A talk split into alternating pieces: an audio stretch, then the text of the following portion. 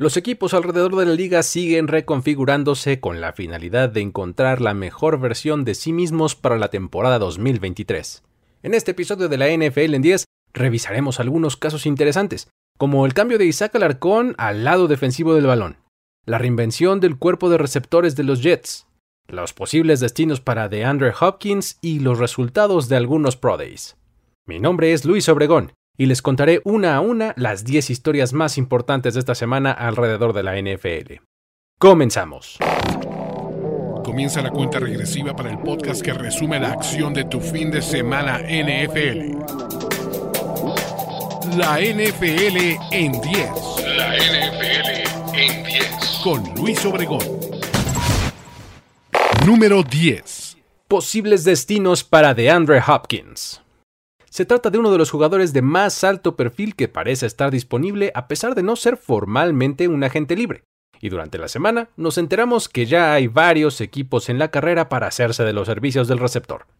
Se ha mencionado a los Patriots, los Ravens y los Falcons, pero parece que los que encabezan la competencia son los Bills y los Chiefs.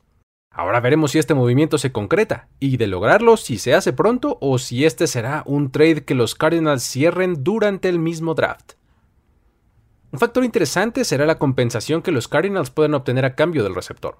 Algunos reportes indican que están buscando un paquete de compensación similar al que los Panthers obtuvieron por Christian McCaffrey, es decir, selecciones de segunda, de tercera y de cuarta ronda. Sin embargo, es muy probable que, si es el caso, tengan que bajar sus exigencias, ya que, pues se trata de un muy buen jugador, pero es probable que su mejor momento ya haya pasado.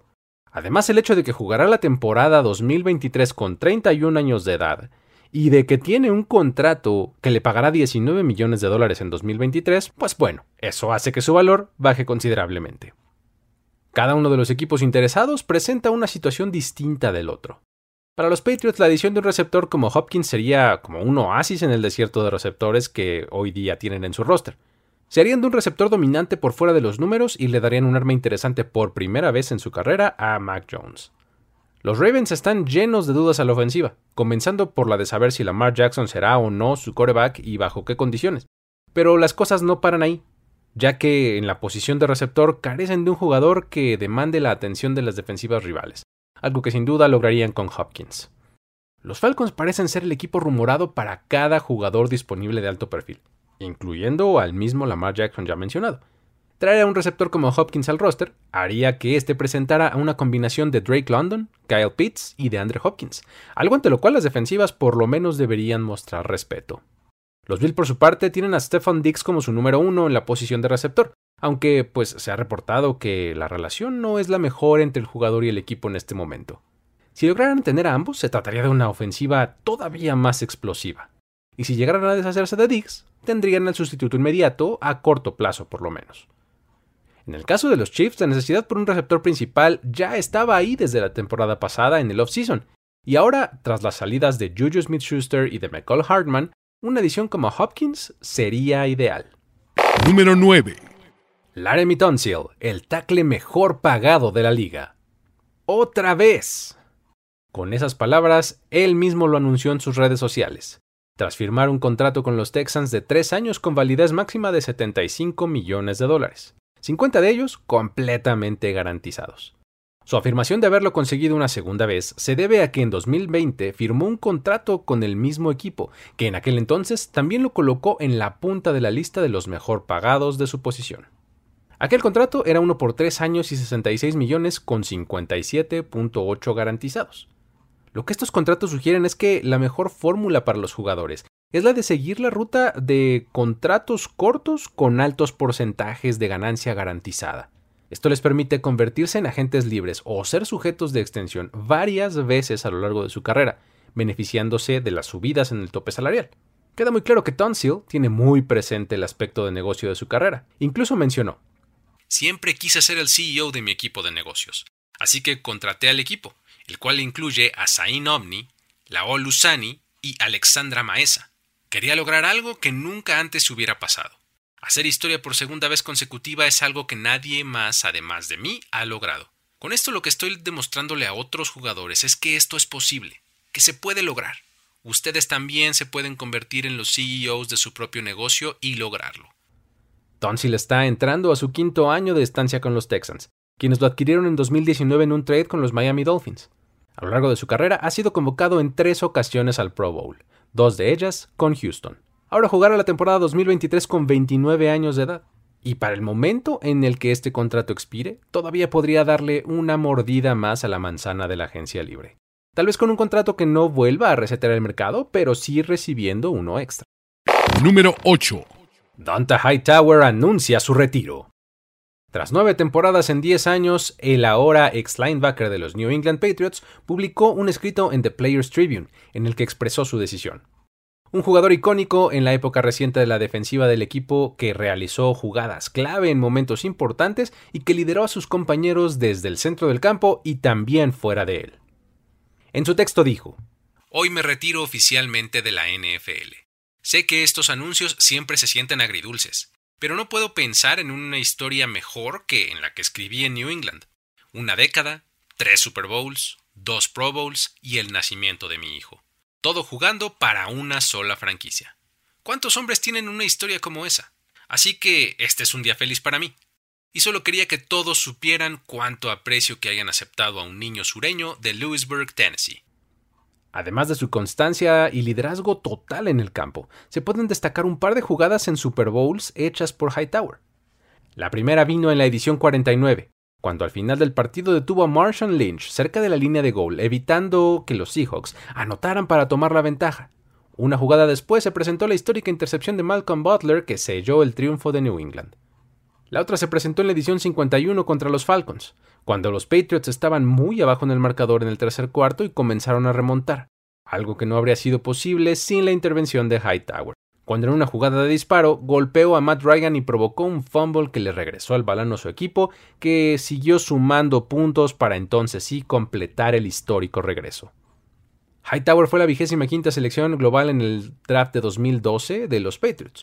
Jugó toda su carrera para el mismo equipo, apareció en 117 partidos, iniciando todos, a excepción de tres, registró 27 sacks, 43 tacleadas para pérdida, 67 golpes al quarterback, dos balones sueltos forzados, 5 recuperados y una intercepción, además de haber sido campeón en el Super Bowl 49, en el 51 y el 53.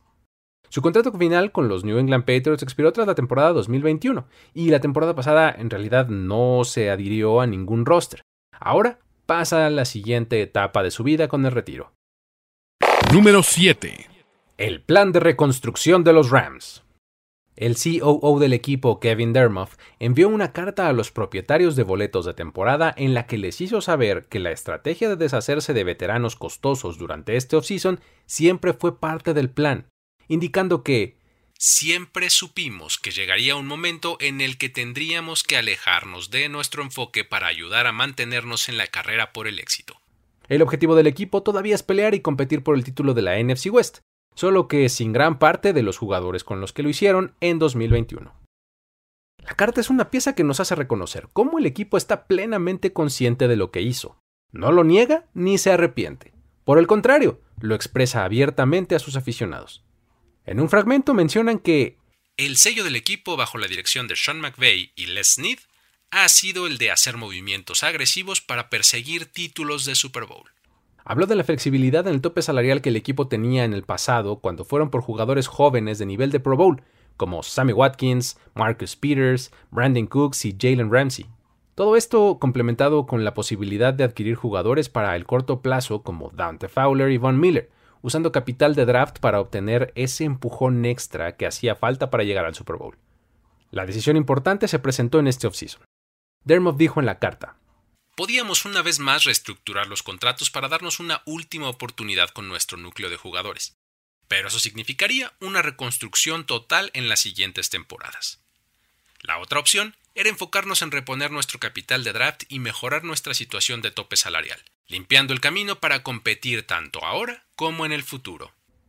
Al momento los Rams tienen 11 picks en el próximo draft, incluyendo 3 en los primeros 77. Además, tienen casi todas sus selecciones para 2024, con las cuales pueden tomar jugadores o usarlos como capital para adquirir veteranos antes de la fecha límite para hacer intercambios este mismo año.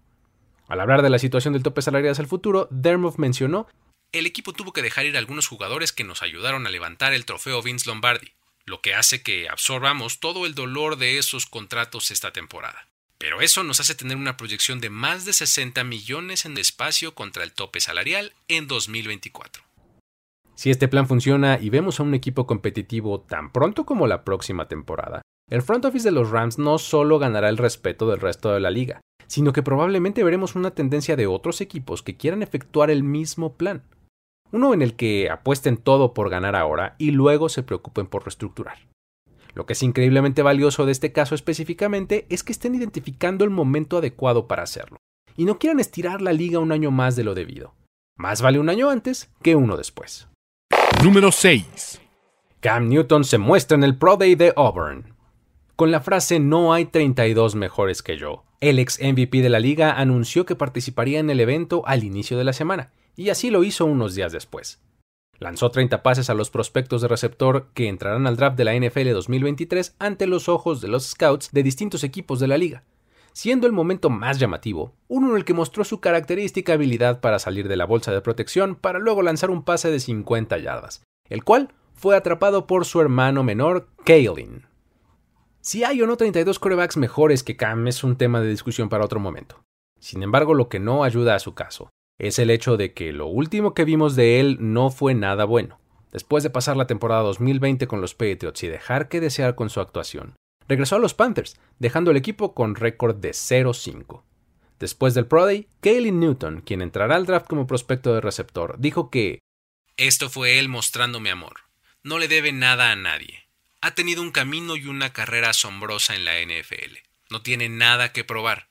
Vino aquí a mostrar su habilidad, a mostrar que todavía lo tiene, a comprobar que no está solamente ahí sentado.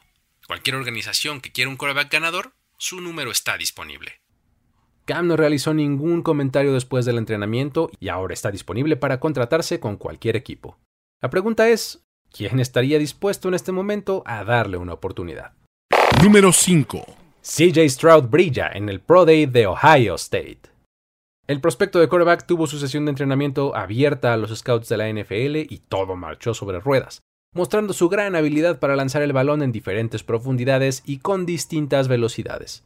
Todo eso ante una asistencia casi total de los equipos de la liga, destacando una comitiva grande y de altos mandos de los Carolina Panthers, quienes tienen por cierto el primer pick global del próximo draft, el cual muy bien podría ser utilizado para tomarlo a él. Por supuesto que los Panthers están haciendo su tarea con cada uno de los principales prospectos de quarterback rumbo al draft. No se esperaría algo diferente. Sin embargo, la creencia de muchos es que Stroud es quien tiene mayores probabilidades de terminar siendo esa selección. El ser un quarterback que ofrece un piso muy alto resulta muy atractivo para los front offices, Después de todo, el tomar un coreback en la primera selección global es una decisión que altera el rumbo de tu franquicia, ya sea para bien, porque el jugador se compruebe como una superestrella, o para mal, y que esto retrase el progreso de tu franquicia por años. Y en el camino además le cueste el trabajo a una buena parte del staff de cocheo y al equipo administrativo. En su entrenamiento dejó claro que es el mejor pasador puro de esta clase, y dejó también muy bien parados a sus receptores, quienes atraparon prácticamente todo lo que les lanzó. Caso curioso, Marvin Harrison Jr. participó en el entrenamiento a pesar de pues estar terminando apenas su segundo año de elegibilidad, por lo que pues no es un prospecto elegible para este draft. Tal vez solo quiere terminar de ponerse en el radar de los scouts desde ahora, por si con su espectacular temporada en 2022 no lo hubiera ya logrado. Una curiosidad que ha dado mucho de qué hablar es el hecho de que Josh McCown, que es hoy día el coach de quarterback de los Panthers, fue captado diciéndole: Hey, una vez que estés en Charlotte, te conseguiremos una cancha. Refiriéndose, por supuesto, a una cancha de básquetbol, ya que Stroud es un gran aficionado de jugar este deporte. Número 4. Moore fuera, Hartman dentro para los Jets. El equipo de New York sigue reconfigurando su cuerpo de receptores y los movimientos más recientes incluyen el haber mandado vía intercambio a Elijah Moore a los Browns por una selección de segunda ronda solo para que unos días después el equipo llegara a un acuerdo con el velocista McCall Hartman en un contrato por un año y 6.5 millones de dólares, quien complementará a Garrett Wilson y Allen Lazard para atrapar los pases de tal vez Aaron Rodgers. No puedo evitar pensar en los Jets como el equipo que está intentando replicar el modelo de los Rams del que hablamos hace apenas unos minutos. Un equipo que está agregando todas las piezas necesarias, combinando talento joven con veteranos probados para pelear por el título hoy mismo. Por supuesto que para ellos el camino es considerablemente más difícil, ya que están en una división en la que compiten contra los Bills y en una conferencia en la que los Chiefs y los Bengals tienen mucho que decir. Por supuesto que falta la pieza más importante, el trade de Aaron Rodgers, del cual por el momento no tenemos ningún reporte de avance, y nos quedamos desde la semana pasada en que su voluntad es jugar para el equipo de Gangrene. Número 3. Consistencia en el arbitraje, la más alta prioridad para el comité de competencia. El vicepresidente ejecutivo de operaciones de fútbol de la NFL, Troy Vincent, dijo que en la más reciente reunión del comité, la discusión más importante fue la de cómo asegurar que los partidos fueran oficiados de forma consistente por las 17 planillas de árbitros durante toda la temporada, asegurándose también de que el reglamento sea consistente. Hay que mencionar que esta declaración va un tanto en contra de lo que dijo el comisionado Roger Goodell durante su conferencia de prensa en la semana previa al Super Bowl, donde afirmó que el arbitraje nunca había estado mejor. Tal parece que ante los ojos del comité el trabajo es, por lo menos, inconsistente, por lo que están trabajando en mejorarlo. Las soluciones y los cambios al reglamento están todavía por conocerse, pero la buena noticia es que la liga no está haciendo ojos ciegos ni oídos sordos ante una situación que para muchos es evidente, que es el hecho de que un oficial marca de una forma en un partido y esa misma jugada en otro partido se marca exactamente al revés. Número 2. Y saca al arcón a la línea defensiva. El jugador mexicano ha terminado su elegibilidad de tres años formando parte del International Pathway Program, y los Dallas Cowboys han decidido ofrecerle un contrato para permanecer con el equipo, pero ahora del otro lado del balón de lo que lo venía haciendo. Tal parece que tras haber visto tiempo de entrenamiento en la línea defensiva en el equipo de prácticas, el staff del coordinador defensivo Dan Quinn vio lo suficiente en características físicas y ética de trabajo como para estar interesado en ofrecerle una oportunidad como tackle defensivo. En este caso lo más fácil es pensar que entonces no sirvió para nada todo el trabajo que hizo a lo largo de tres años. Que todo lo que aprendió ahora se va a la basura. Que esto es solamente un movimiento para preparar su eventual corte. Pero los invito a que vayamos más allá. Esto tiene que ser una buena noticia, por lo menos por el momento. Él mismo así lo dijo en una entrevista exclusiva que le otorgó a Carlos el Tapa Nava de ESPN. Él estaba listo para volver a México, terminar su carrera universitaria y darle la vuelta a la página, pero se topó con la buena nueva de que el equipo quiso retenerlo. Aquí me parece que está lo más importante. Los Cowboys no tenían por qué retenerlo, y eligieron hacerlo. Él ocupará uno de los 90 lugares disponibles en el roster del equipo durante el off-season, un número que muchas veces resulta insuficiente para la preparación del equipo. Los reportes indican que al momento de evaluar su situación, tanto el coach Joe Fielding, encargado de la línea ofensiva, como el coach Aiden Dirt, encargado de la línea defensiva, que además es una parte importante del programa internacional, ambos dijeron que lo querían como parte de su equipo, sobre todo por su gran ética de trabajo, que complementada con sus aptitudes físicas dan como resultado un gran potencial para convertirse en un buen jugador. Finalmente, Will McClay, el vicepresidente de personal del equipo, le puso enfrente el contrato diciéndole que le ofrecía formar parte de la línea defensiva. Ahora el primer objetivo del Arcón parece ser el de quedarse en el equipo de prácticas y eventualmente ser elevado al roster activo. Lograrlo como tackle defensivo incluso ahora parece un poco más sencillo que hacerlo a la ofensiva, ya que los Cowboys tienen muy poca profundidad en la posición de tackle defensivo. Lo que es cierto es que ya no está protegido, no cuenta como excepción en el roster y ahora todo depende de él y de su habilidad para mejorar día con día. Número 1. El no agente de Lamar Jackson. La liga envió un comunicado a los equipos notificando que existía una persona que estaba negociando en nombre del quarterback y que estaba prohibido entrar en conversaciones con él.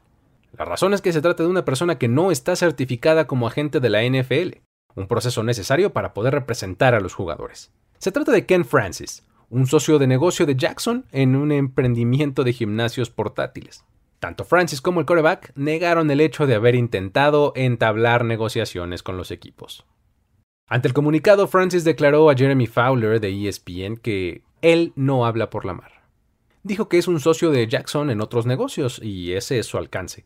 Destacó que el quarterback maneja sus propios asuntos de fútbol, aunque tiene gente en su círculo cercano a la que consulta. Lamar mismo dijo en Twitter, Dejen de mentir. Ese hombre nunca trató de negociar por mí. En el comunicado, la liga recordó a los equipos que cualquier oferta para el jugador puede ser negociada únicamente con él si está actuando de forma independiente, o con un agente que esté certificado por la NFLPA y la liga.